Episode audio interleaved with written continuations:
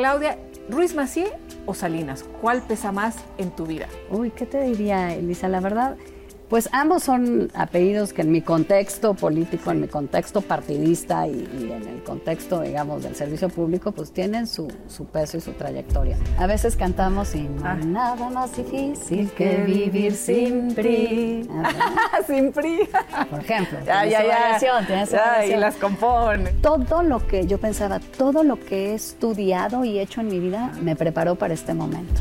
No hay buena edad para, para perder a mi papá, pero sí, pues tenía 22 años, no era tan chica, pero bueno, me encantaría tenerlo aquí ahorita, ¿no? Y poder eh, platicar con él, intercambiar puntos de vista, ver qué piensas, echar chal, ¿no? Aconsejame.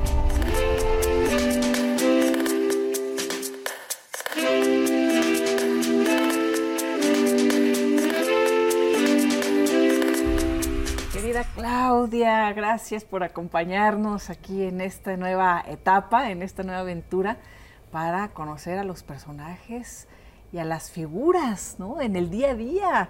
Gracias, gracias. Al contrario, Elisa, la verdad que me dio mucho gusto que me invitaras a, ser parte de este nuevo proyecto tuyo y bueno, pues siempre los políticos agradecemos la oportunidad de, platicar de otra manera y, que la gente nos conozca más de forma personal. Sí, Claudia. Oye, porque además, pues sí que hay que conocer de tu trayectoria, de tu vida. Hace un momentito hablábamos de, de pues qué bueno que estamos ya en un congreso paritario, ¿no? Es algo histórico. Pero tú has estado desde siempre. Platicas un poquito estos cambios, ¿no? ¿Cómo lo has vivido?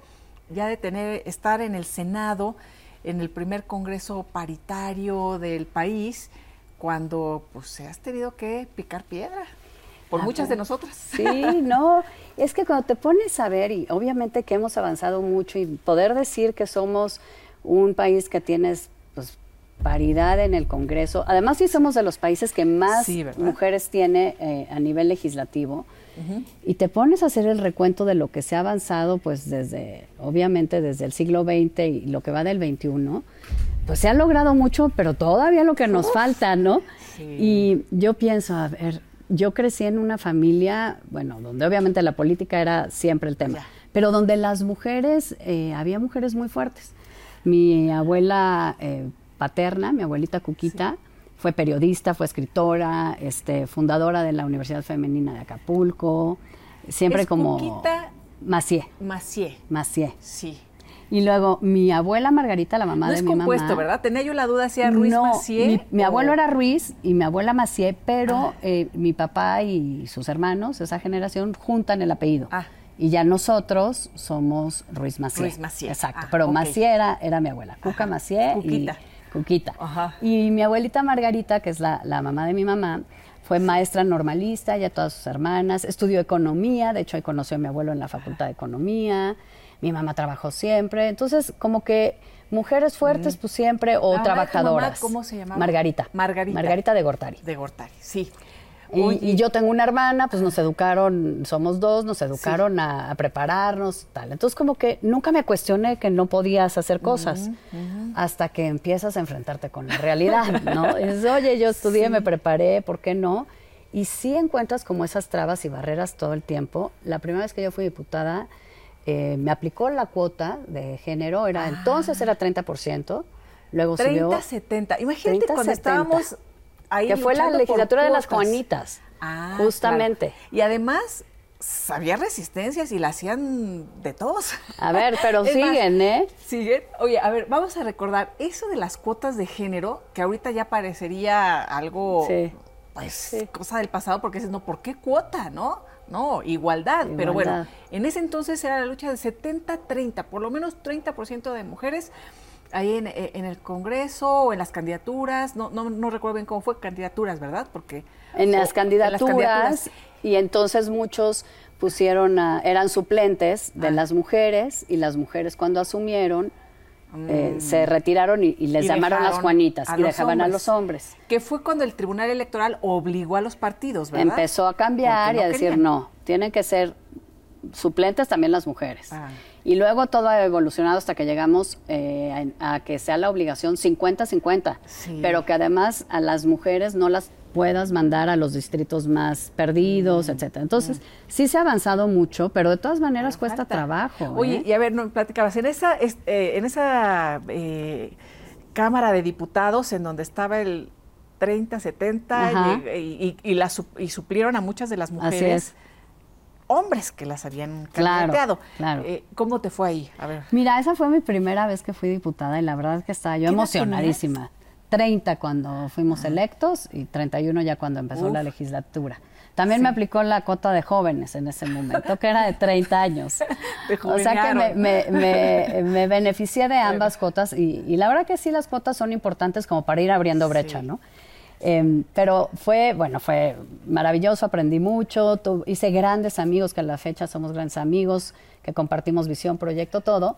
Pero sí es una gran lección, te diría, de, pues de humildad, porque uno llega y, dice, oye, pues yo soy diputado y, yo me preparé y esto es lo que pienso y esto es lo que creo, y te das cuenta pues que de los 500 todo el mundo está igual, todo el mundo representa algo, todo el mundo tiene una trayectoria, una visión, y saber y aprender a construir en esa diversidad, pues, este, y a respetar, ¿no? A los demás en su punto de vista, eh, pues fue muy padre. A mí me encanta el trabajo legislativo.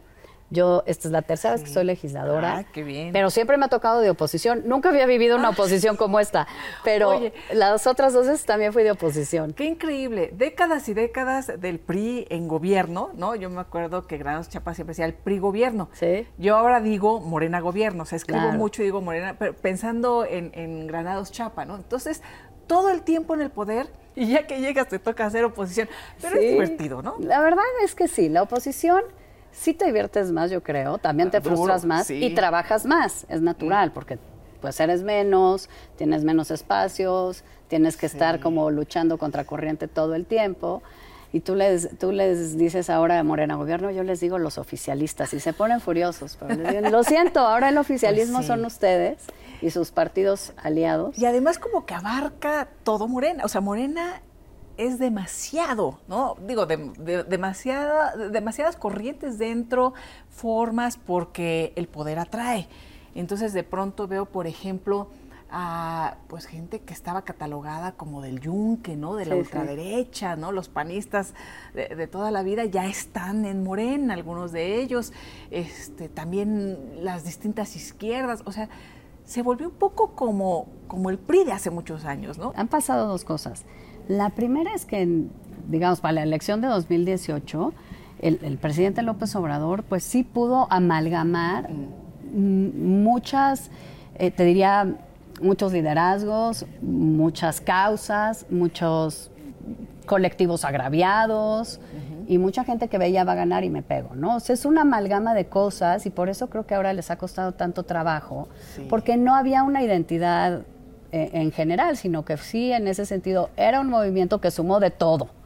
Y que con el paso de los años, pues se van notando esas diferencias, contradicciones, pero también es cierto que están en el poder, han ganado muchos espacios a nivel nacional en los estados y todo, pues la gente quiere estar donde, pues, donde hay oportunidad. Entonces sí. ves unas cosas rarísimas de gente que nunca hubieras pensado que compartiría ah. ese proyecto, ¿no? Sí, sí. Que de alguna manera en el PRI nos pasaba, pero porque era em, pues la institucionalización del conflicto político y muchas décadas pues era el que repartía las oportunidades políticas, ¿no? Sí.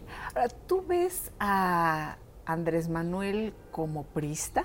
Sí, en mi opinión sí se le nota mucho esa pues formación que él tuvo eh, dentro de un PRI eh, pues del nacionalismo revolucionario, ¿no? Eh, donde todavía el modelo de desarrollo era el Estado que no solo controla, sino produce y provee todos los bienes y servicios. Y, y, yo digo, tengo compañeros que todavía militan en el PRI que tienen esa visión, porque sí hubo una etapa muy importante del PRI donde esa era la, la, visión y la formación, la etapa de Echeverría, Exacto. De Portillo. Y, eso era, pues es real, ¿no? Y, y creo que él mantiene esos rasgos y esa visión de cuál debe ser el papel del Estado, este, cuál debe ser el papel o, el, o no debe ser el papel de los empresarios, del sector privado, ¿no? Y es una visión un poquito, desde mi perspectiva, pues em, no solo diría ya superada por la realidad, sino quizá nostálgica de algo que tampoco puede volver por la dinámica no solo de México, sino del mundo entero, ¿no? Pues ya está globalizada la cosa. Creo que sí trae esa, esos rasgos que, que son muy de un PRI de antaño. Uno de los grandes eslogans de discurso es el tema en contra del neoliberalismo, ¿no? Eh, contrastando con lo que estás diciendo, porque sí es un tema muy de eh, del Estado controlando muchas cosas, en fin. Eh, después de, esta etapa que, comentaba de Echeverría, de José López Portillo, llega, llega tu tío, Carlos Salinas de Gortari, que es como el coco para Andrés Manuel López Obrador. ¿Es el coco? No, hombre, para nada. La verdad es que eh, Carlos Salinas como presidente me parece a mí que, que, la historia lo va a ubicar, o muchos mexicanos hoy así lo ubicamos, eh, como un gran presidente que supo leer también lo que estaba pasando en el mundo para pues tomar las decisiones que pusieran a México en las condiciones de poder aprovechar esas oportunidades. Él siempre cuenta que cuando llegó un día, me parece que al foro de Davos, venía muy contento porque habíamos eh, renegociado la deuda ¿no? de México y era como el gran tema. Y a nadie le interesaba ese tema porque todo el mundo estaba en otros temas y estaba en los acuerdos de libre comercio y es cuando dice, oye, tenemos que hacer otra cosa y empieza con su equipo y, ven la oportunidad de, la coincidencia de visión, ¿no? Con el presidente de Estados Unidos, el, ministro, el primer ministro de Canadá, empiezan a concebir lo que iba a ser el, TLC, mm, mm. ¿no? Y esa, toda esa generación de reformas de ese sexenio, la verdad es que son lo que sentaron las bases para el México que somos hoy, conectado al mundo, ¿no? Importante en las cadenas globales de valor, etcétera. Entonces creo que hay más bien ahí un tema, digamos, de otra naturaleza. De discurso. De discurso, sin duda. Y bueno, pues también en esa visión que hablábamos que, eh, tiene eh, pues esa generación de priistas que se formó con el, la visión echeverrista eh, del mundo, del país, del gobierno, pues sí, claramente hay una contraposición a esa otra visión de México eh, tiene que estar globalizado y el gobierno tiene que regular, proveer condiciones para que haya desarrollo, pero también con el sector privado ayudando, ¿no? A, empujar y jalar la carreta también. Eh, ¿Tú crees que en el tema de esta globalización, el gobierno actual se ha mantenido más en el discurso que en la realidad también y que con Marcelo Ebrard está más en sintonía con lo que se hacía antes, desde eh, eh, con esta apertura de, que planteó Carlos Salinas? Creo que hay una, em, como en muchas cosas que desde mi punto de vista pasan en este gobierno, hay como una contradicción y a veces yo digo que hay como este doble personalidad. Porque por un lado hay todo este rechazo, ¿no? En el discurso, pero en la realidad lo cierto es que México pues, tiene tratados de libre comercio con muchos países, un entramado de relaciones, de participación en cadenas de valor que, y de reglas, ¿no? Eh, y de acuerdos de libre comercio y de inversión con todas las regiones, con muchísimos países y que eso, aunque el gobierno lo diga, en la realidad, pues eso no, no cambia. Y realmente nuestra economía depende en gran medida de ese entramado de tratados, de esas reglas de las cuales participamos y de esas relaciones que mantenemos con el mundo, ¿no? Entonces, esa parte muy bien. Y también hay otra parte donde se nota que tampoco han cambiado muchas cosas, por ejemplo, que es en el manejo eh, de la deuda. Mm. Esta, visión de, además, no me quiero endeudar, no quiero pedir un crédito, no quiero pedir prestado, que es parte del manejo normal de las finanzas de un país sano y responsable, ah, no, este gobierno no, pues eso es más neoliberal que lo más neoliberal, ¿no? Eh, pero por otro lado, también hay una visión real de, que el gobierno tiene que intervenir más en ciertas cosas y por eso vemos estas loqueras como la, propuesta de reforma energética y eléctrica que, está discutiéndose en el Congreso, ¿no? Entonces, sí hay las dos cosas. se podrán escuchar estas voces, eh, Claudia, ahora como oposición, porque la voz del presidente resuena fortísimo, desde las conferencias mañaneras, eh, los medios eh, retoman lo que dice el presidente, marca la agenda, eh, pues bueno, siempre, siempre va a sonar más. ¿Se escucha? ¿Se escucha la voz de una Claudia Ruiz Macié, por ejemplo? Pues mira, nos gustaría que se escucharan más las voces de quienes pensamos diferente. Pero la verdad es que sí, el presidente tiene, primero, hay que reconocer una extraordinaria capacidad de comunicación, que envidia, porque tiene una, una forma muy, eh, pues muy efectiva de comunicar fácil. O sea, muy coloquial. Las ideas complejas las, las, las dice, no necesariamente siempre con todos los visos de verdad, pero de una manera muy fácil que, que son muy comprensibles para la gente. Y luego, pues la plataforma que te da ser presidente, pues que tienes la réplica automática de todos los medios del país. Recursos humanos, técnicos, económicos. Esa es la verdad. Ahora, también hablando un poquito con autocrítica desde la oposición, pues eh, es cierto que nosotros no comunicamos tan bien. O sea, nos hemos, estamos teniendo que aprender a hablar y, comunicar de otra manera. Em, y, que, y que nos cuesta trabajo eh, pues poderlo hacer pero tampoco tenemos pues el acceso a esos espacios de comunicación. Sí hay muchas voces críticas, como debe haber en cualquier país y como siempre hay, ¿no? Eh, de la oposición, de otros sectores eh, sociales, pero nunca replican tanto, ¿no? Sí. A ver, ¿quiénes te gustan, por ejemplo, de la oposición? O sea, que, tú digas, eh, me parece que tiene una, una fuerza importante. Digo, puede ser del PRI, pero en una de estas que no sea del PRI, y que te parezcan así importantes y dentro de Morena? O sea, ¿qué personajes tú dirías? Me gusta porque, pues obviamente ya en los partidos hay de todo. Claro, y además así tiene que ser. Si somos un país tan diverso. Oye, rápido te cuento que hace poquito estuve en Washington, estuvimos un grupo de senadores y ahí tuvimos una agenda muy padre, en fin, hablando de estos y todos los temas.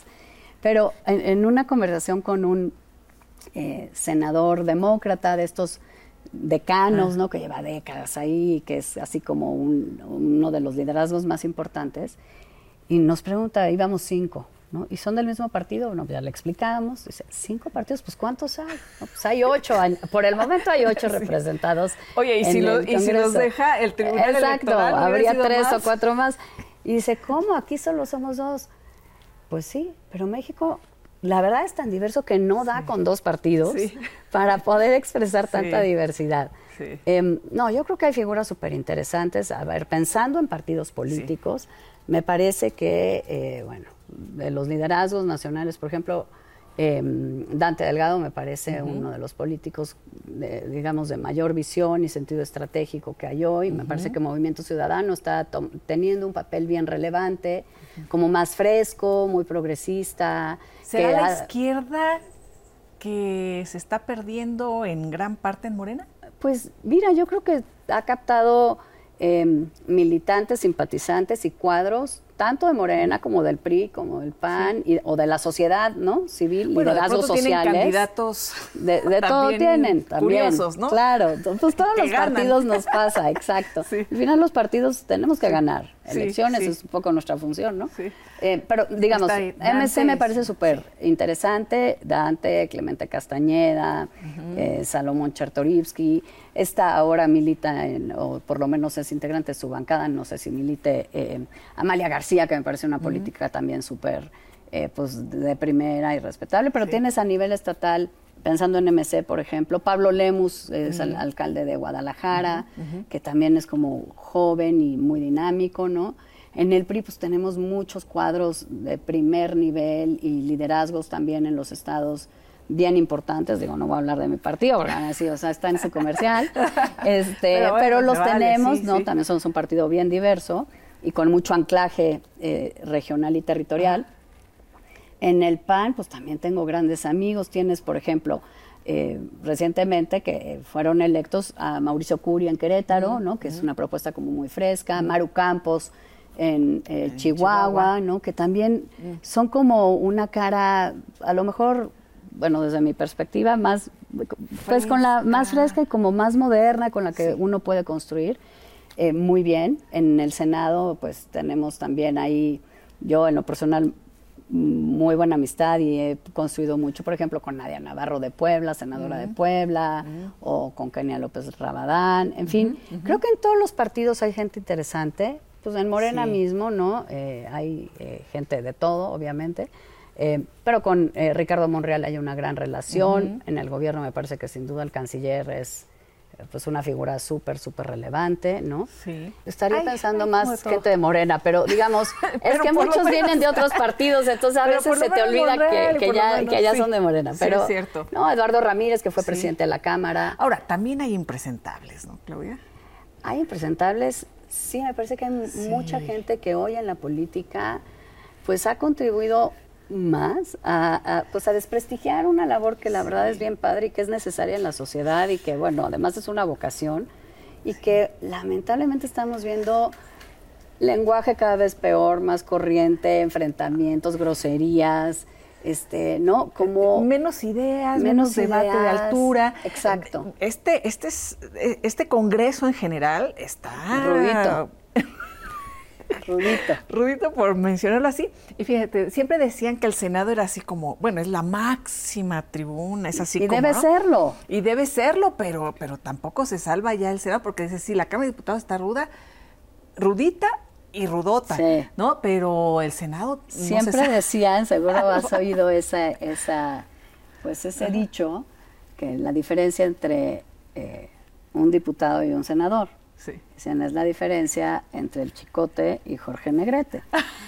Y ahora, la verdad es que, aunque sí, de alguna manera el Senado ha preservado en estos tres años y pico, eh, pues un mm, nivel mejorcito que la Cámara de Diputados, la verdad es que sí está muy devaluado y muy degradado, digamos, la función parlamentaria, el debate, eh, la propuesta, el, el nivelito sí está a veces muy triste, ¿no? Porque pues se trata de que, como yo te decía, pues Sí. oye, todos pensamos diferente, pero ¿cómo construimos, no? Y para construir tienes que respetar al de al lado, no puedes insultarlo, no debes decirle cosas feas, este, hay que poner ideas, no hay que descalificar, ¿no? ¿Sabes qué nos pasa? sé.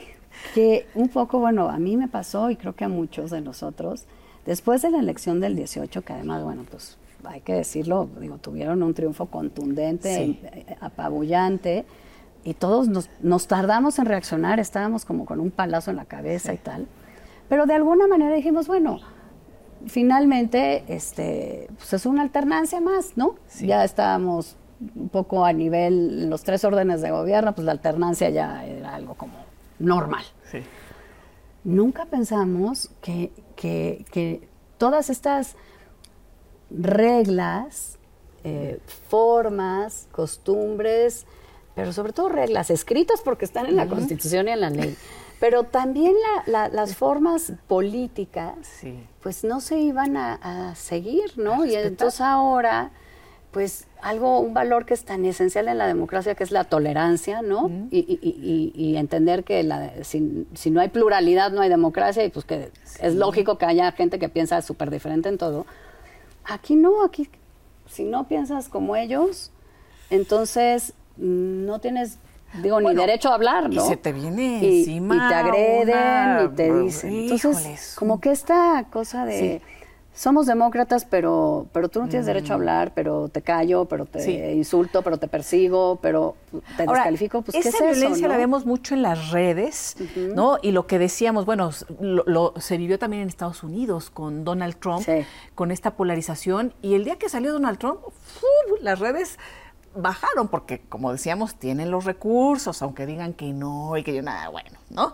Tienen la capacidad para replicar este debate ¿Por qué muy los violento. liderazgos imponen o imponemos en el espacio donde lo eje- ejercemos un liderazgo? Y con más razón si eres un líder de un país, pues impones formas. Sí. ¿no? sí. Y, y- y estándares de lo que se permite, de lo que no, de cómo Y todos aprendemos con el ejemplo. Pues ¿eh? como los papás, Sí, ¿no? Sí, o sea, sí, el la ejemplo verdad. y la repetición, así, Totalmente. así aprendemos. Si los tú le dices a tus hijos todo el día, oye, mastiga con la boca cerrada y no subas los codos a la mesa, pero te ven que tú masticas con la boca abierta, ¿no? Y, y- y subes los codos a la mesa, Sí, pues, pues. entonces te copian, ¿no? Sí, sí. ¿A ti te han insultado en el Congreso? Fíjate que debo decir que a mí en general no. Mira, cuando iniciamos en 2018 la legislatura pasada, sí debo decir que las compañeras y los compañeros de Morena venían muchísimo, si tú ahorita los ves groseros, mucho más, de que estabas en una comisión, por ejemplo, eh, de puntos constitucionales, si estás hablando un tema de la Constitución, y, y se volteaban y te empezaban a decir asesino, corrupto, rato. Y ¿Ah, Oye, espérate, pues si yo nada más te estoy diciendo lo que dice la Constitución, ahora sí que, que te conozco, ¿no?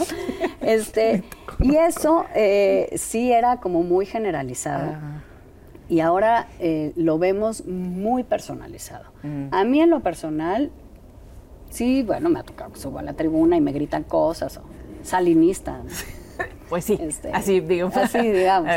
cosas, pero en general, en lo personal, eh, no me ha tocado un insulto así de ese nivel como de lo que estamos hablando, o que me ha tocado que, que le recetan a mis compañeros y que no está bien, ni de un lado ni de otro, ¿eh? pero la verdad. Claudia, ¿Ruiz Macié o Salinas? ¿Cuál pesa más en tu vida?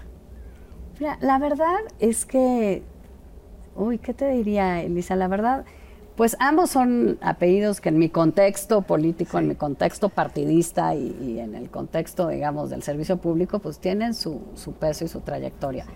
Pero yo, la verdad es que no es que me sienta eh, Salinas y, piense eh, todo el tiempo en el presidente Salinas o no, yo soy Claudia Ruiz Macié, así me conocen, o sea, he forjado mi carrera, obviamente pesa, ¿no? Tu entorno y, sobre todo que la gente espera cosas o tiene expectativas respecto de ti, ¿no? cuando, cuando tienes este o cualquier otros apellidos, porque lo vemos en, la política mucho y en todos los ámbitos. Pero yo, ¿qué, es lo que no me pesa, sino qué es lo que tengo presente de, mis apellidos? Digo, en, primer lugar, digo, como hija de José Francisco Ruiz Macié, que además es mi máximo, mi ídolo, mi, o sea, mi figura así señera, ah. quien me inspiró mm. para dedicarme a esto y tal. Todos los días lo que pienso es, ¿qué haría mi papá? Ah, ¿Qué me estaría diciendo? ¿Y cómo no le fallo? ¿No? Mm. Este, y desde mi perspectiva, Salinas, igual, hay una gran tradición de servicio público. Mi abuelo, este, pues, regresó a estudiar su posgrado y entró a trabajar al gobierno. Ah. Y tenemos, pues, una formación de servicio a través de la política pues que soy muy consciente de que en ese sentido hay un legado y que en ese sentido pues también a mí me toca contribuir y, pues no abollarlo, ¿no? Sí. o sea, pero de los dos lados. Oye, Claudia, eh, comentas lo, lo de tu papi. ¿Hiciste una tesis también sobre su pensamiento. Mi tesis de carrera, de licenciatura. La, licenciatura, porque tienes también este maestría. ¿Eres eh, candidata a doctora también? O, ya, sí tengo un doctorado y ah, estoy haciendo otro ahorita. Sí. Y otro. Ahorita nos platicas de eso, pero tu tesis es sobre el pensamiento de tu padre. Sí, la tesis de licenciatura, donde todavía tienes que hacer tesis para, para recibirte. Y yo soy abogada, sí. como mi papá, estudié en la Ibero y mi tesis fue sobre su pensamiento político, ¿no? Y entonces abordé, mi papá la verdad es que era un hombre con una gran preparación académica y siempre muy preocupado como en el tema de las ideas y de escribir y tal. Y como pues funcionario público, como gobernador, hizo muchas cosas, ¿no? Entonces tiene una visión federalista muy eh, clara, eh, una visión constitucional también muy clara. Eh, descentralización, él fue uno de los grandes ah. impulsores con el doctor Soberón de la descentralización de los servicios de salud, por ejemplo, ¿no? Eh, de era un teórico de la democracia y la democracia mexicana, ¿no? El pluralismo, el papel de los partidos. Entonces, sobre eso eh, hice mi tesis. Ay, qué padre, sí. Ya hace, hace muchos años ya, pero sí. Sí, me, dicen que sí era un hombre muy, muy culto. Cultísimo, cultísimo. ¿Verdad? Pues bueno, con un, un final muy duro Claudia, estabas muy chiquita. Pues estaba en la mitad de la carrera, tenía 22 años. Yo creo que sí, no, no, no hay buena edad para, para perder a, un papá, pero sí, pues tenía 22 años, no era tan chica, pero bueno, me encantaría tenerlo aquí ahorita, ¿no? Y poder eh, platicar con él, intercambiar puntos de vista, ver qué piensas, echar chal, ¿no? Aconsejame. Pero sí, 22 años. Fue un año durísimo. Durísimo, durísimo. Fue el 94, que pues enero empieza con el levantamiento zapatista, en marzo matan a nuestro candidato, a Ronaldo Colosio, en septiembre mi papá. Eh, fue un año muy, muy duro. Eh, y luego pues el cambio de gobierno y, la devaluación del presidente Cedillo ya en su gobierno y la gran crisis de 95, que pues, pues las secuelas, la verdad, no hay familia que no las recuerde, ¿no? ¿Estabas que terminando la carrera? A la mitad prácticamente de la carrera, un poquito más de la mitad, sí. ¿Y cómo eh, te hablaron? ¿Cómo lo vives? No, yo venía saliendo de mi casa, iba a ir a, hacer ejercicio, a nadar, y se asomó mi mamá y me dijo, Claudia, ven, ya sabes, ya voy tarde, no sé qué, me regreso. Mi papá había hablado yo con él la, noche anterior, me había dicho que se iba a ir a Cocoyoc. Mm. Eh, mi papá era diputado electo y el coordinador de los diputados del PRI. Eh, entonces me dijo, me voy a Cocoyoc, vamos a tener ahí la reunión de los diputados antes de entrar a la legislatura. Eh, nos vemos el viernes, ¿no? Esto era un martes en la noche y el miércoles, pues pasa el, el atentado y entonces cuando mi mamá me regresa me dice, estoy viendo en las noticias que tu papá tuvo un accidente. ¿Se enteró tu mami en las noticias? Sí. sí. Pues, un accidente, yo pensé, de carretera, ¿no? Yo sabía que iba a salir a carretera. Ah. No, me dijo, parece que le dispararon. Y estoy viendo en las noticias que lo están llevando al hospital español. Te llevo. Y así fue. ¿Se fueron las dos? Nos fuimos las dos, llegamos ahí al hospital. Yo entré y bueno, pues ahí me quedé en fin, pues ya. Ahí te dieron horas, ¿no? La noticia. Sí, pues horas esperando a ver si lo podían salvar, en fin, empezó a llegar gente, llegó eh, mi tío Carlos, entonces presidente, este, el, presidente electo eh, Cedillo, mi tío Mario Ruiz que era su procurador, en fin, pues empezó a llegar todo el mundo, la esposa de mi papá, por supuesto, o sea, amigos, en fin, pues ya, y ahí ya nos dieron la noticia que no lo habían podido salvar.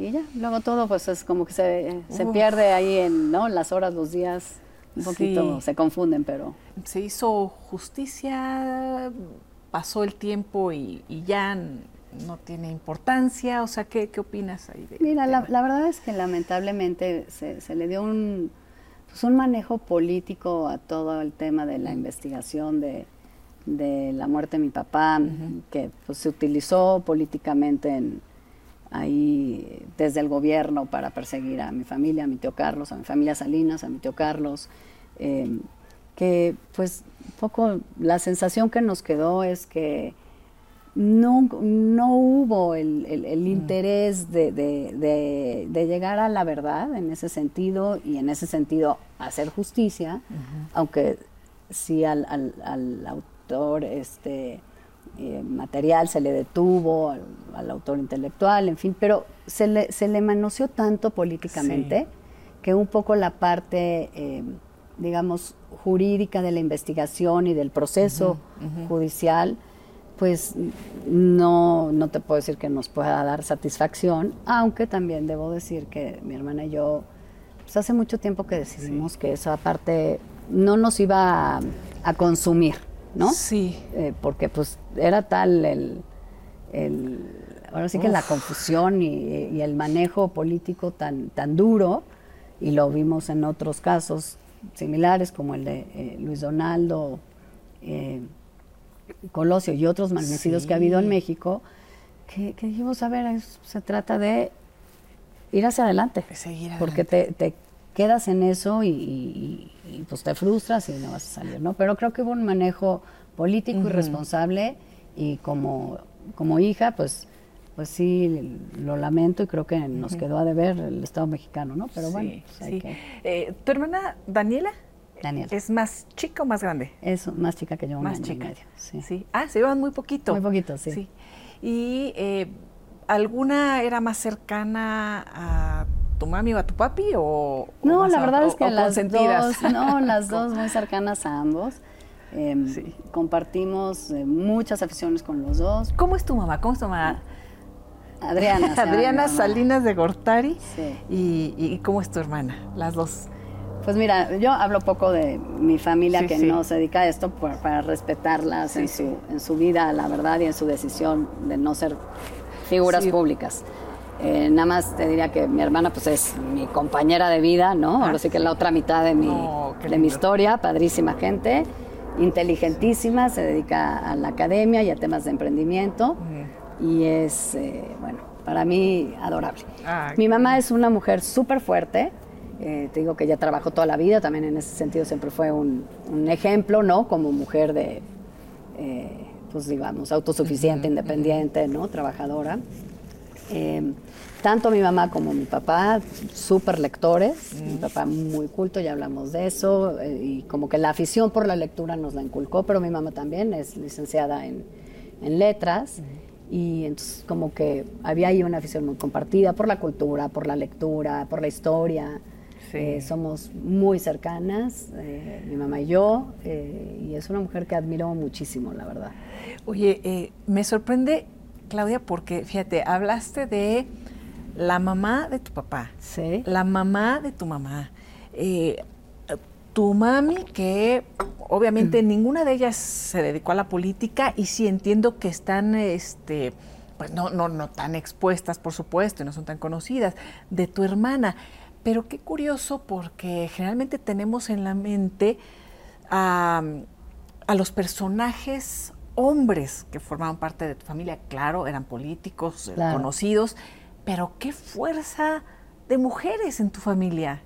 Sí, la verdad es que muy fuertes y también estos liderazgos masculinos muy fuertes. Entonces sí es una familia como de, de, digamos, de figuras como que muy arrojadas para sus cosas. Yo me imagino en su momento mi abuela Margarita, por ejemplo, yendo a la, Facultad de Economía, pues no era algo tampoco tan común, o mi abuela Cuquita escribiendo eh, en el periódico también, ¿no? Pero es que todo el mundo siempre tiene presentes los roles de los señores, ¿no? sí, y entonces todo el mundo sabe, ¿no? Que el tío Carlos, el abuelo Raúl, el papá, y en ese sentido, pues son referentes más, em, digamos, más comunes eh, de alguna manera. Pero sí vengo de, familias donde las figuras, eh, digamos, de las mujeres muy, muy importantes y muy ejemplares también. Y sobre tu tío ex procurador, ¿no? Mencionaste hace eh, un su procurador. Es su procurador. Sí. Eh, ¿qué, qué, fue de él? Pues él eh, se va a Estados Unidos y lo detienen y, parece que muere ahí en, digamos, eh, parece que se suicidó estando en Estados Unidos, en, siguiendo su proceso. Sí, qué, qué, historias, Claudia, también pues muy sí. ¿no? sí, la verdad es que sí, sí nos ha tocado familiarmente vivir muchas cosas. Pero mira, la verdad es que eso también sí nos ha hecho como ser personas y una familia muy fuerte. Sí. Eh, nos somos muy unidos, mm. este, digo, los hermanos, los primos. Mm. Familiarmente, pues también hemos encontrado una pues una gran plataforma de, anclaje y de fortaleza, ¿no? En estar juntos, en ver hacia adelante, tenemos mucho sentido del humor, pues ¿Y, tú eres una persona fuerte? ¿En general siempre lo has sido? ¿O más bien eras una niña más tímida y te fuiste haciendo una mujer muy fuerte? ¿O cómo eres? O a lo mejor pues eres muy fuerte en lo profesional, pero eh, en lo personal dices, pues no, tienes tus fragilidades, no lo sé, ¿cómo eres? Te ves muy pues, fuerte. Pues digo, sí, sí, soy una persona fuerte, ¿no? Soy una sobreviviente. este, sé lo que quiero y voy tras ello y, lo hago, ¿no? Y tengo una, como también una ética de trabajo que me da mucha contención y fortaleza. Pero pues como todo mundo, tengo mis muchísimos defectos y fragilidades y todo, ¿no? Pero soy yo creo que una mujer muy, muy plena y muy contenta con lo que hago, con mi vida familiar, mi vida personal, mis amigos, o sea... ¿Desde niña eras eh, como la, mayor? O sea, ¿sí tenías ese rol con, tu hermana? Pues sí, no, sí, porque sí soy la mayor, ¿no? y, creo que ya está, creo que hasta científicamente demostrado que si eres el mayor, el más chiquito o el del medio, hay como ciertas características, ¿no? Pero nos llevamos tan poco en edad que, realmente como que siempre crecimos muy parejas, ¿no? Había momentos incluso hasta que pensaban que éramos como gemelas y no, no, no, no porque nos parezcamos tanto, sino porque realmente no se notaba tanto la, la diferencia de edad. ¿A ti, por ejemplo, qué te gusta? Hobbies? Pues mira, leer muchísimo. La lectura siempre ha sido como una parte muy presente en mi vida, ¿no? Me encanta leer. Eh, hay épocas que tengo más tiempo que otras, ¿no? Sí, y sobre todo, sí, sí. Y, luego, según en lo que estés, pues géneros, ¿no? Pero me fascina leer. Mm. Eh, leo un poco de todo, me encanta la novela. Mm. Me encanta la historia, la biografía, este, leo de todo. Poesía no, eso sí como que no aprendí. De pronto veo un leo un poema y digo, ay, me gusta, pero no, no, no le sé. Sí, pero los demás géneros sí me gustan. Em, en la pandemia, por ejemplo, leí mucho novela policíaca. Mm. me gusta mucho la novela policíaca y la novela negra, por ejemplo, pero la novela histórica. ¿En inglés, en español? Inglés, español y poco francés. Francés. Sí. este, entonces leer me encanta. Sí. Em, me gusta la música, eh, me gusta eh, me gusta correr, hago de deporte, digamos, corro, nado me encanta comer, me gusta como soy muy soy muy fiestera, soy muy amiguera, entonces me gusta convivir mucho con los amigos. De todo, o, eres así como que vegana? No, no, o sea, como yo digo que como de todo, pero luego toca que te das cuenta que no. Sí. Como de todo en general, me fascina la comida. Este, lo único que sí no aprendí a comer porque creo que sí te tienen que enseñar de chiquita, no no me gusta mucho eh, las vísceras, por ejemplo. el higadito encebollado. No, eso no porque nos lo hacían comer a fuerza y es horrible. Ahora ya nos le damos eso a los niños. este, pero esas cosas no. Pero ah. como en general de todo, me encantan los tacos, me gusta la fritanga, no, me encantan las carnitas, ¿no? Desde eso hasta lo que sea. Me gusta mucho y, y me encanta como recibir amigos, estar con amigos, o sea, esa parte de que es muy mexicana también, ¿no? De, compartir alrededor de la comida. Sí, las sobremesas. Exacto. Ah, no, la sobremesa es cultura en mi casa. Yo creo que casi todo lo que aprendí lo aprendí en la sobremesa de mi casa. Este, es y es algo que me gusta, ¿no? Entonces, sí soy una gente que es como muy gregaria, muy amiguera. Sí. Eh, y de tu vida personal, lo más eh, cercano de eso, ¿Has hablado? ¿Te gusta hablar de hijos, no hijos, pareja? Pues digo, lo, mínimo, ¿no? O sea, tengo tres hijos que adoro, por supuesto. Eh, una niña de 19, un niño de 18, una niña de 16. O sea, que tres adolescentes muy padres, ya en una etapa de la vida como ya pues, muy definidos. Saliendo de, la adolescencia. Pues todavía un poco en la adolescencia. No, eh, pero sí, digamos, ya tengo dos en universidad, ah, entonces como que ya muy enrutados en, sus gustos y sus, sus cosas. ¿Estudiando lo mismo? No, una, sí, mi hija mayor estudia Derecho, como yo. Eh, que, pero yo no le dije. sí, no, no. es más, no dije nada. No dije nada para que no se sintiera presionada. Pero al final decidió estudiar Derecho. Ajá. Tengo eh, mi hijo, que es el segundo, está estudiando eh, negocios internacionales y la chiquita está en quinto de prepa, o sea que está ahí todavía definiendo qué va a ser. Ahora, sí se me hace padre hoy en día que hay como una variedad, no es que, bueno, cada etapa del desarrollo de la humanidad surgen nuevas cosas, ¿no? Y disciplinas. Pero sí me parece que hoy hay una diversidad y una oferta no solo de carreras, eh, ni de profesiones, sino de opciones.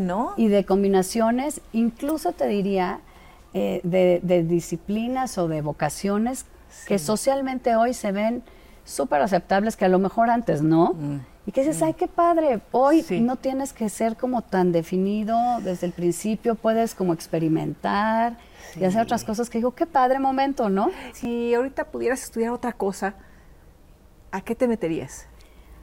A ver, pensando. Me encanta ser abogada, eh, pero a ver, te, lo plantearía de esta manera. ¿Qué, ¿Qué, me gustaría hacer? Y, algunas de las cosas que me gustaría hacer, quizá todavía las puedo hacer en mi vida, ¿no? Pero que fueran así, y otras que nunca estuvieran a mi alcance. Por ejemplo, una carrera que me hubiera gustado tener la pues no sé, la facilidad y la vocación sería arquitectura. Es algo que nunca voy a poder hacer porque no, sé dibujar, ni sé nada, ni, sé física, ni calcular nada. No, hombre, cero, pelas. Esa parte de, mi hemisferio está pelas. Pero digamos, digo, ay, qué padre, ¿no? Ser arquitecto o ingeniero civil. Sí. Eso nunca. Pero cosas que sí me gustaría hacer, me gustaría, por ejemplo, ser novelista. Eso sí me gustaría. Me gustaría mucho ser novelista. O tomar un curso. Ah, eso sí, me gusta mucho escribir. he tomado algunos. ¿Sí has tomado? Sí. Ah, qué padre. Me gusta mucho escribir. Ah. Entonces, algo que, por eso te digo, sí. a lo mejor todavía ¿Y has tengo chance en escrito mi vida, algo? ¿no? ¿Has, has escrito algo? ¿Reflexiones, memoria o Sí, no? sí, tengo mucho escrito. No, estoy ahorita preparando un par de libros, pero más ligados a la chamba, ¿no? Ah, ok, Eh, sí. eh, pero sí, digamos, me encantaría escribir una novela, he empezado algunas, entonces algo como que tengo ahí y que todavía creo que puedo Sí. hacer. Me gusta cantar, a lo mejor un día me hubiera gustado ser cantante. ¿Y eres buena? O Pues sea, mira. ¿Entonada? Sí soy entonada porque me gusta tanto cantar y, y además, como ya te dije, me gusta mucho convivir con los amigos y Sí. nos gusta cantar entre amigos. Que me dije, voy a tomar clases, aunque sea Ah, para despistar padre. al enemigo, ¿no? Y ya Sí. me pongo otras cancioncitas Sí. y pues ya como quiera no ofendes. Y karaoke, o sea, ya sabes, de esas tres, de ya- esas tres que ya puedes, ya puedes ahí salir airoso. Ah, qué padre. No, sí me Sí. gusta. Em, Por ejemplo, me gusta ¿cuál, cocinar cuál también, cantaste? por ejemplo. Nada más estoy pensando en... Ah, ¿De canciones? Sí, o sea, sí. Ah, por ejemplo, me encanta, el, el Buki me encanta. O sea, Bueno, me fascina, bueno. el Buki es Dios, junto con Los Ángeles difícil Azules.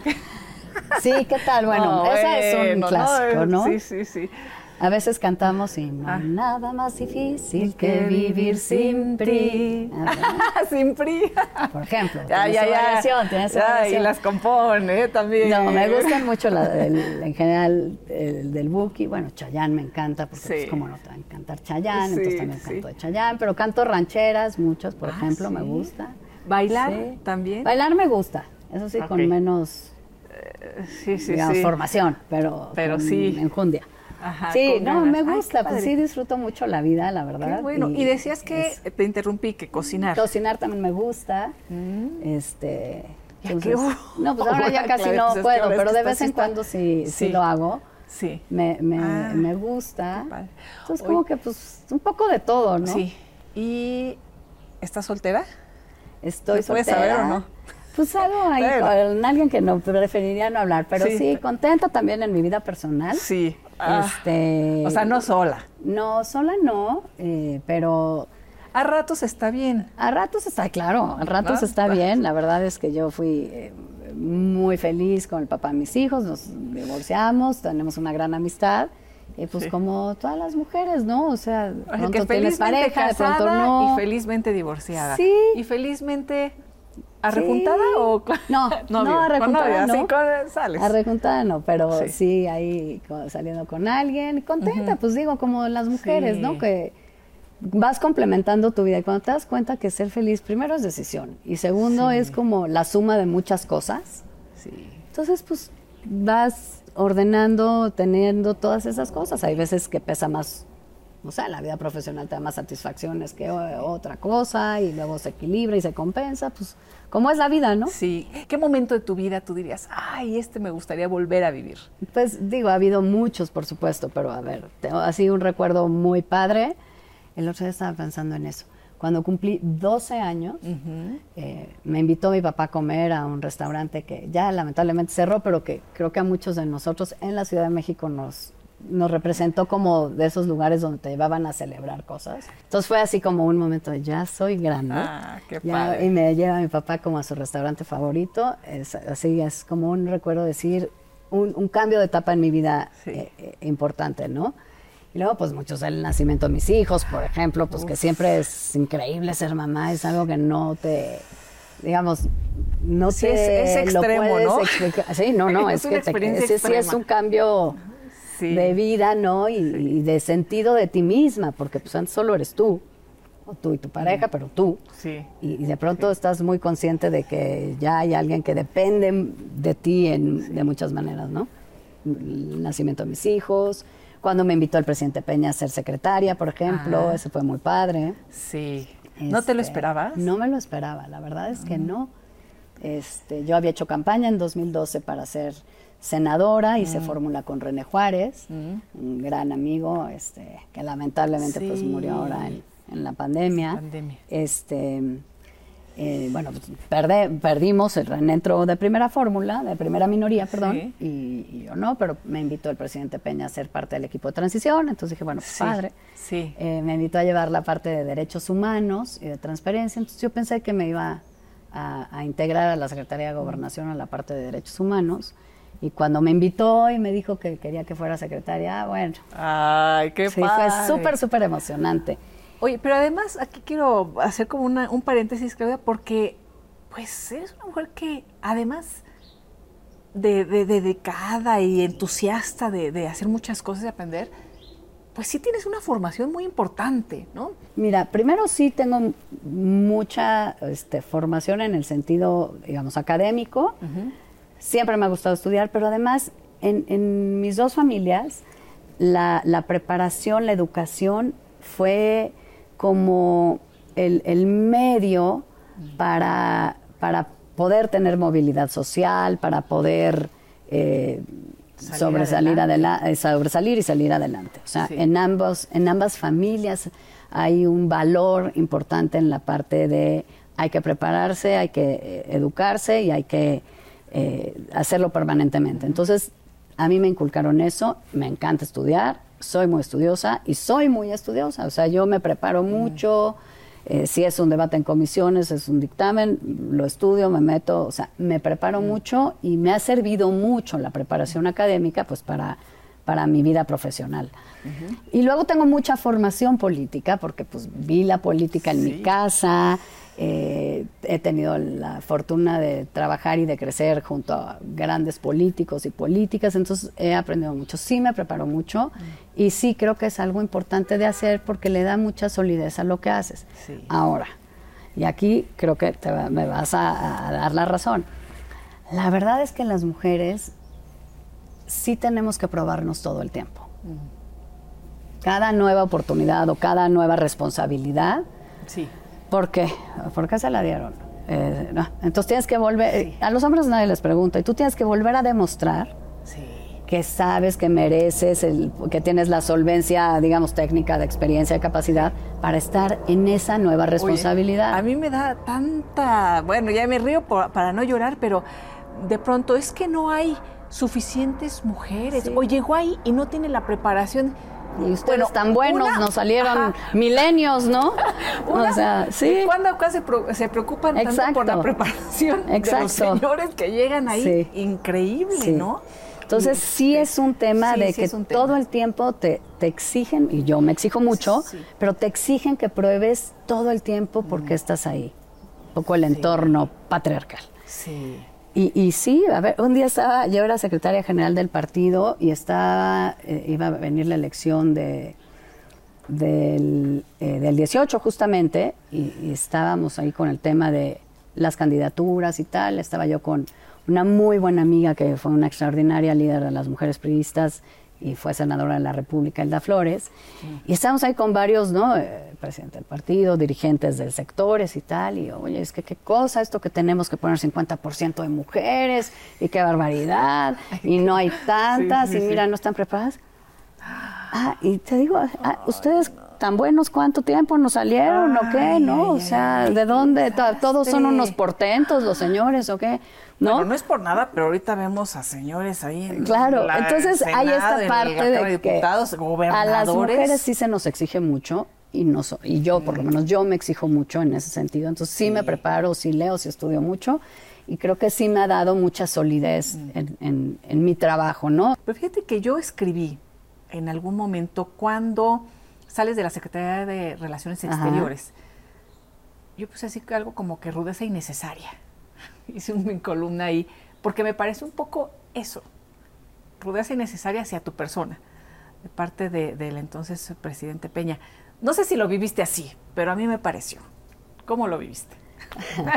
no, eh, sin duda fue uno de los momentos más duros de mi carrera. No, la salida, porque la salida pues finalmente eh, era, eh, era un poco lógica, después de, cómo se dieron las cosas, eh, la, visita del candidato Trump en ese momento, que yo me había opuesto y había argumentado porque no creía que fuera una buena idea, finalmente se tomó eh, esa decisión y bueno, pues yo la acaté como parte de un equipo y con la responsabilidad que tenía, pero en el momento en el que eh, gana las elecciones el presidente Trump en Estados Unidos, pues la interlocución con su equipo, pues eh, de mi parte, pues era muy difícil e inexistente y en ese sentido yo sabía que, digamos, mi funcionalidad se había agotado y, es cuando le presento mi renuncia al presidente Peña, ¿no? aquí nada más, eh, también haciendo una acotación, pues sí, creo que tú representabas además la voz de muchas personas que decíamos,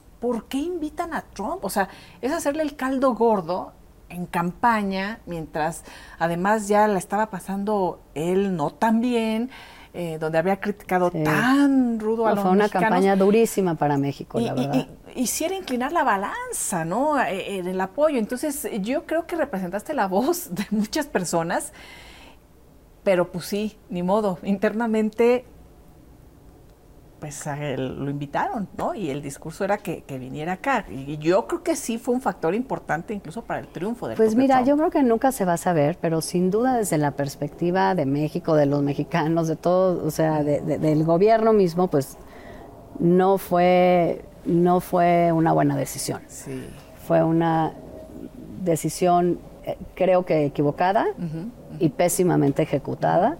Y los efectos insisto, en Estados Unidos no sabemos cuáles habrán sido, quizás sí tuvo algunos, pero aquí en México fueron reales y fueron, creo que muy costosos eh, para el gobierno, para el propio presidente Peña, eh, para la confianza de la gente en el, propio gobierno, al interior del equipo de gobierno, pues también había visiones encontradas, fue muy duro y en lo personal, pues imagínate como canciller fue durísimo, en fin.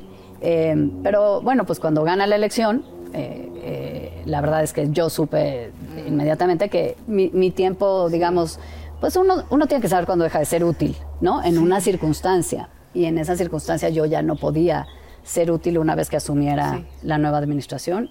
Le presenté mi renuncia al presidente y, bueno, pues ni modo, así es también, ¿no? Esto. Y estabas disfrutando mucho la... Uy, sí, me encantó, me parece la responsabilidad y hasta hoy el honor más grande que he tenido y... Mm y increíble. La verdad es que pues, representar a México ante el mundo es un gran Habrá algunas anécdotas ahí que... ah, padrísimo. pues es que mira, además conoces a la gente más, bueno, no solo a los líderes del mundo, sino que dices, es la, la gente pues más preparada, que está tomando las decisiones que están formando este el planeta, increíble. Te perspectiva también. Uy, sí. O sea, eso de que no salgo y yo aquí nada más, o sea, ¿Sabes que, que, te da, o sea, que sí, te das cuenta el mundo cómo ve y valora México. O sea, no quiere decir que el mundo no vea, critique o lo que sea, pues lo que son nuestras insuficiencias, insuficiencias o retos o pendientes, pues sí, lo sabemos todos, ¿no? Pero, pero sí de pronto nos hace falta vernos como nos ve el mundo, ¿no? Como un país potente, pujante, que contribuye, que es atractivo para,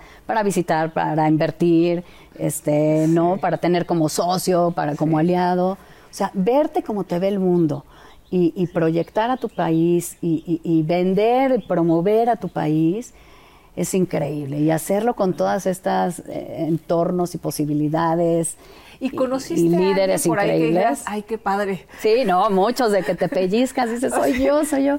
y todos los así como Y sabes qué muy chistoso porque eh, creo que la Cancillería al ser eh, pues es la visión del mundo, pero también es la visión de lo que pasa en México para poderlo transmitir y, aprovechar las oportunidades y, afinar las relaciones con otros países. Te permite conocer globalmente a México, ¿no? Porque tú encabezas, aunque haya secretarías especializadas en los distintos temas, y luego conocer el mundo. Entonces, todo lo que yo pensaba, todo lo que he estudiado y hecho en mi vida, me preparó para este momento. Cosas que desde ¿no? Hasta te acordabas de cosas que aprendiste en primaria y que de pronto salen en una conversación, porque no son, son conversaciones con gente súper culta, súper enterada, súper preparada, de todo, ¿no? Desde coyuntura hasta literatura, cultura, todo. Entonces decías, ay, me pellizco, soy yo, estoy aquí, qué increíble. Conocer, pues, por ejemplo, bueno, obviamente, pues los liderazgos que todo el mundo piensas, ¿no? Pues el presidente Obama, Angela Merkel, la reina Isabel. Mm. Eh, a mí, por ejemplo, me impactó mucho porque tiene una personalidad eh, como muy magnética. El, primer ministro Modi de la India, por ejemplo, ah. ¿no? Este, pues de todo, la verdad es que... Oye, y los protocolos también que hay que, que hay que seguir, ¿no? Sí, sí, tienes que estar como al día. Es que luego a mí me pasó en un curso donde estábamos muchos países y por ejemplo, había un, hombre musulmán, ¿no? Y yo no sabía muy los bien. Códigos de los códigos, ¿no? Y sí. ¿qué onda? No, no, no, no, no, no lo puedes tocar, ¿no? O sea, sí, sí hay como Pero fíjate que ciertos códigos. La Cancillería mexicana es extraordinaria. O sea, ah. el servicio exterior mexicano es de lo más profesional que tenemos. Ah. Entonces siempre vas como muy arropada por esta gente tan profesional que sabe perfectamente todas esas cosas, ¿no? Sí. Y, y te ayuda a que tu labor pues se- se- sea más productiva y, y no des un paso en falso, ¿no? Sí. Pero tuve, por ejemplo, una, una, pues fue un episodio, digo, hubo muchos en la Cancillería, obviamente, conocer toda esta gente, padrísimo, lograr cosas con países concretos, ¿no? Em, pero algo que no es común que, que viva un canciller y que a mí me tocó, quizá por mi forma de ser, que, y fue muy reciente entrando a la Cancillería, llevaba 10 días de haber sido nombrada. Eh, no sé si te acuerdas, Elisa, que un grupo de turistas mexicanos en Egipto Ay, sufre sí, un la- atentado, por parte de- de- del ejército egipcio y en el desierto. Sí, sí. Y pues hay muchos heridos, mueren varios. y, y yo como canciller fui a Egipto y fui eh, pues a, a- ahora sí que por ellos y, y a la fecha mantengo amistad con, con muchos de los sobrevivientes.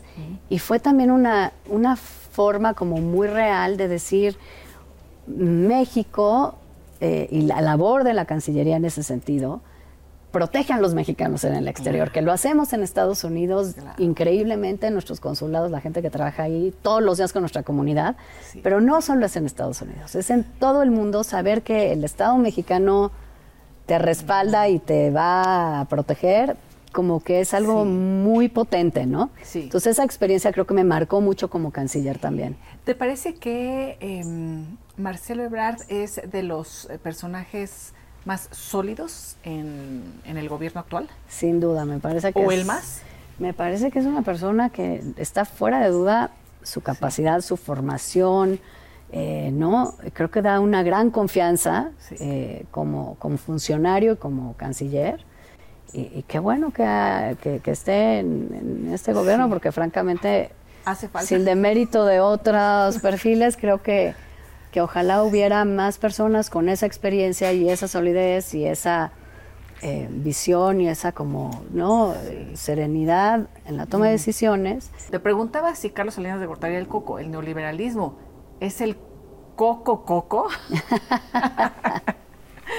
¿O cómo Es lo que- ves? que esas categorías es- también me parece que es como caer en esta en esta narrativa Sí. absurda que, que- que tiene Morena y, y- y su gobierno. Sí. La verdad es que lo que deberíamos estar hablando es qué tipo de país queremos ser y qué tipo de gobierno necesitamos para que ese país sea realidad. Sí. Entonces, oye, no quiere decir si eh, el ejemplo eléctrico, ¿no? Si, si el Estado no es el que produce la electricidad, es que entonces hay corrupción y eres neoliberal. No, yo qué, qué quiero? Un Estado que regule, un Estado que vigile, un Estado que conduzca, pero también... Que eso es muy de izquierda. que- que bueno, es- bueno, de izquierda. Sí, o sea, es la no, visión que nosotros de- tenemos históricamente, un Estado rector. Rector. Pero eso no quiere decir que tenga que hacer todo. Sí. Ah, ¿qué quiero? Funcionarios públicos. Claro, no quiero que haya dispendio, no quiero que haya excesos, pero funcionarios públicos que estén preparados para su labor y que también puedan vivir dignamente, porque quiero que en el gobierno de México trabajen los mejores. Sí. ¿Por qué? Porque quiero que los problemas y retos que tenemos como país los atiendan los mejores. Y hay que pagarle como a los mejores. ¿No? Sí. Entonces, estas cosas, pues, ¿por qué no estamos hablando de eso? ¿Cómo vamos a abatir la pobreza y la desigualdad? Que por cierto, sí me parece que es, pues yo te diría, el, el único gran acierto de, de la propuesta de este gobierno es subrayar que no es aceptable tener ese nivel de desigualdad. Sí. Ah, ¿cómo vamos a atacarlo? Ahí es donde diferimos, ¿no? Yo no creo que se le tenga que dar dinero para siempre, toda la vida, todos los meses a la gente, sino generar condiciones para que la gente pueda tener un trabajo digno, para que pueda haber empleo, para que, en fin. Sí, porque si tú ¿no? le das a alguien eh, transferencias directas, pero la inflación, como está sucediendo, Pues no este, hay- crece, entonces no va a alcanzar nunca. No te va a alcanzar, te va a ir peor. Mejor que se mantengan estas circunstancias para que lo que tú ganes. que el sector lo- privado genere empleo Pueda, pueda y que no, o sea, es un todo. Entonces, Digo, y entiendo, y entiendo que a- a- habrá personas que, que requieran también, Claro, esta- por esta supuesto. asistencia, a lo mejor y adultos mayores, no lo sé, y y todo. los subsidios, eh, Por supuesto. Pero pero no puede ser esa la única política para, para, digamos, para atajar la desigualdad. Entonces, no comparto la visión, pero sí me parece que... Eh, el diagnóstico. El diagnóstico. Pues, o, la preocupación. la preocupación y el énfasis en la desigualdad,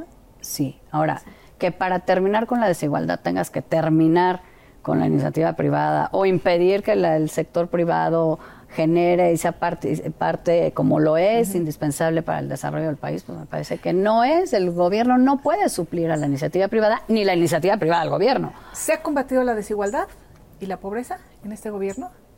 La verdad, yo no veo que estructuralmente se haya hecho. Veo que hay transferencias directas que sin duda a esas familias o a esas personas pues les representa un ingreso vital, sin duda pero no veo que se estén construyendo condiciones estructurales para que pueda haber exactamente un salto y salir de la pobreza. Yo creo que todos nos igualemos hasta en, en oportunidades y en acceso y en posibilidades.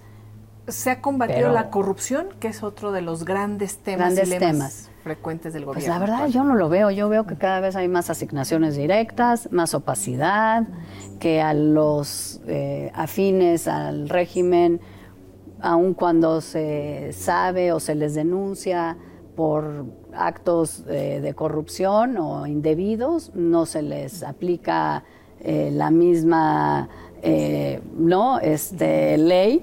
Y veo que por el contrario a los críticos o a los adversarios eh, por conductas que no ameritarían siquiera eh, más que a lo mejor una de un tema administrativo, pues se les eh, persigue penalmente, ¿no? Veo que hay un doble rasero y que tienes a Rosario Robles en la cárcel contra todo lo que dice la ley y por cosas que no serían de su responsabilidad y tienes a otros amigos cercanos o funcionarios del régimen que se les permite todo. Entonces, no creo que haya un combate real a la corrupción, no creo que haya más transparencia, me parece que hay más opacidad y me parece que tampoco es un gobierno que esté dispuesto a la rendición de cuentas.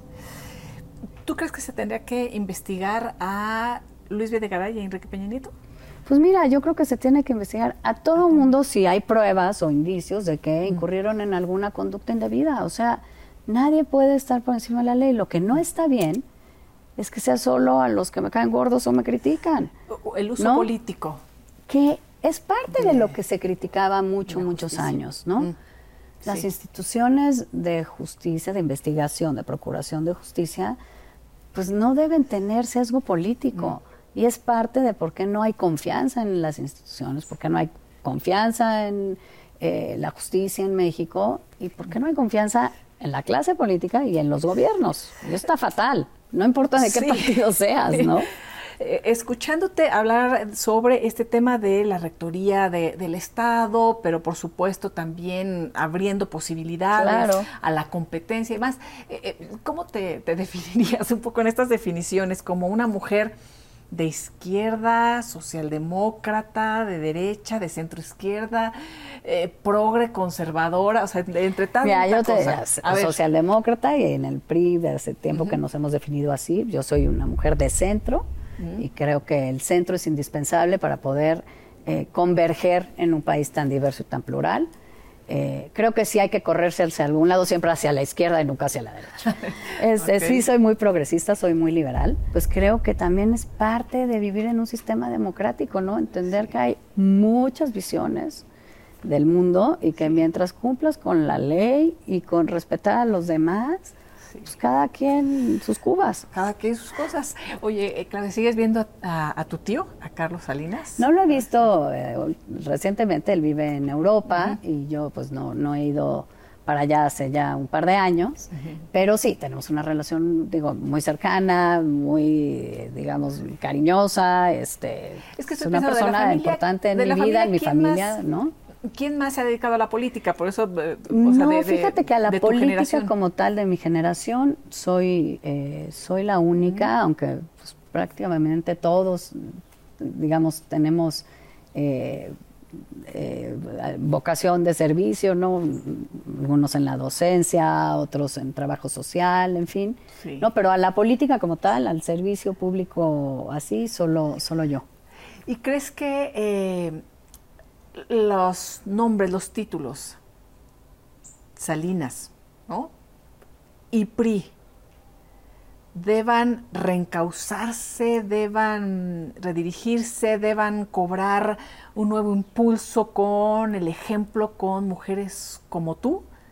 ¿Han estado desgastados y tienen que revivir o Pues mira, eh, yo, o sea, eh, como PRI, pues sin duda, ¿no? Yo creo que todos los partidos, los partidos históricos, pues tenemos que reinventarnos porque la verdad es que te tocó también un momento bien complicado. Sí, creo que a las mujeres que siempre nos ha tocado presidir el PRI en los momentos más duros. Te toca, ¿no? la verdad, sí, hay, nadie quiere, ya te tocó. No, este, no, la verdad que como prisa, pues digo, un, honor presidir el partido, pero sí me tocó una circunstancia súper difícil, como le tocó a María Los Ángeles Moreno, a Dulce María Sauri, a Beatriz, ¿no?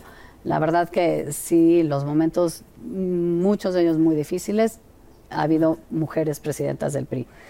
Pero sí nos toca como hacer un replanteamiento, una revaloración, una reflexión, una autocrítica y, replantearnos.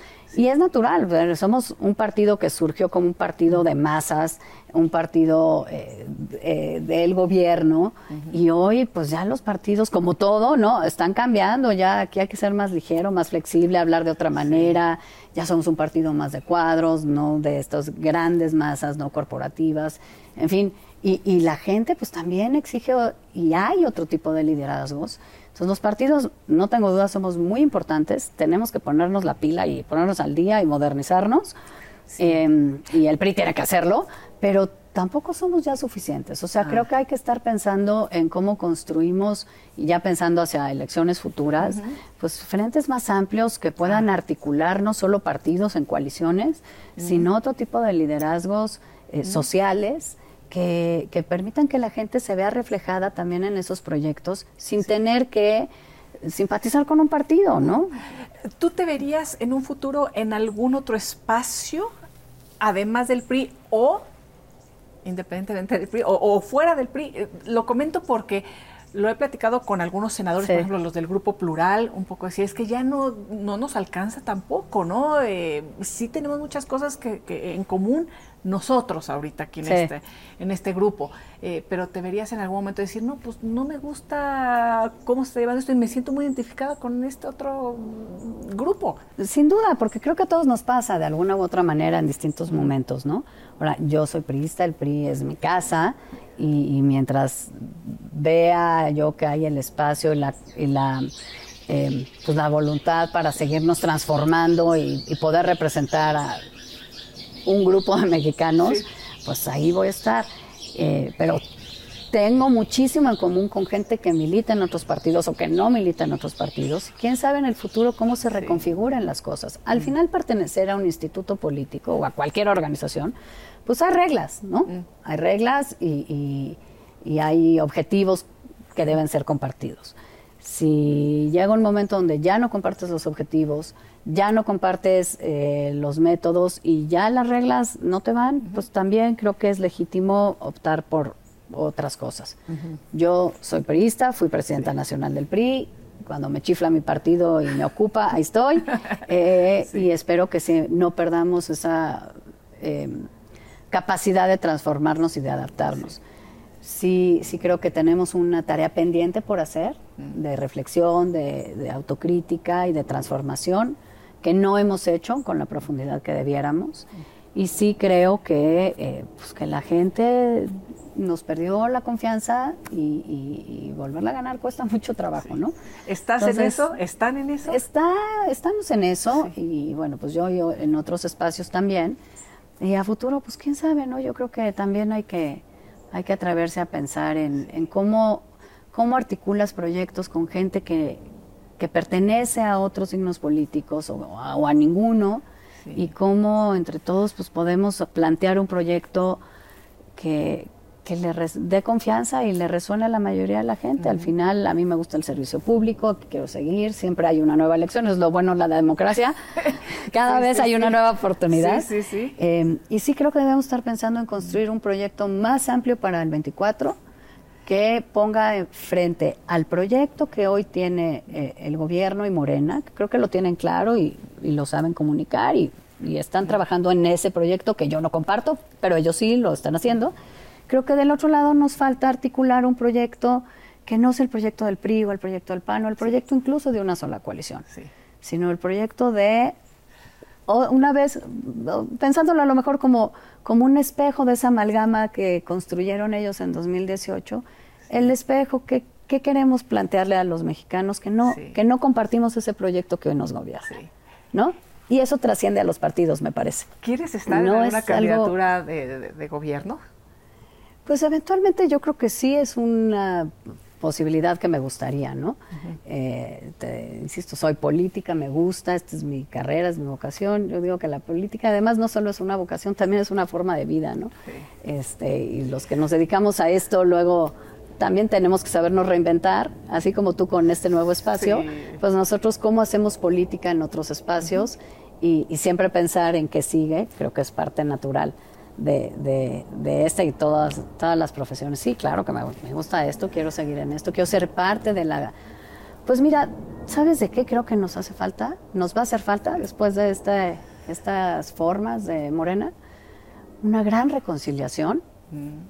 entre mexicanos, porque nos han polarizado y nos han dividido mucho, y una reconstrucción mm. institucional y una reconfiguración del proyecto de país en donde la mayoría nos podamos identificar con algo bien importante que creo que ha faltado en estos años. La verdad es que México suena triado, pero México sí es de todos y cabemos todos y no se vale que nos digan que a unos no cabemos, ¿no? Entonces, ¿cuál es ese proyecto donde todos cabemos y todos tenemos una vida mejor? Porque, pues digo, también de eso se trata, ¿no? Si no, claro que no, no, no, no funciona la cosa. Entonces, sí quiero estar ahí, sí quiero ser parte de eso y eh, pues voy a seguir trabajando para ello. ¿Dónde? Pues ya, ya se verá. Pero, pero sí, sí es una carrera que, que, en la que me veo pues toda mi vida. ¿Qué le dirías a tus hijos, a tus hijas, ¿no? ahorita a esta edad, tú en este momento, con lo que nos has platicado, con estas anécdotas, estas reflexiones? ¿Qué te gustaría que, que escucharan de ti en este momento? Híjole, pues bueno, además de todo lo que platicamos diario, no. Em, no, que la verdad México es un gran país y nos ha dado tanto que tenemos una enorme responsabilidad y que sigan creyendo en su país. A mí me da tanta pena, tanta gente que se siente tan decepcionado de México. la verdad es un gran país, ¿no? Y bueno, pues yo he dedicado mi vida a trabajar por mi país desde mi ámbito, que quisiera que siempre tengan ese orgullo y esas ganas de, de, trabajar por él, la verdad. Claudia, muchísimas gracias. gracias a ti. Qué buen espacio. Y, y, sigamos platicando, conversando. Claro, siempre hay temas. Sí, Muchas gracias, y felicidades por este nuevo proyecto, Elisa. es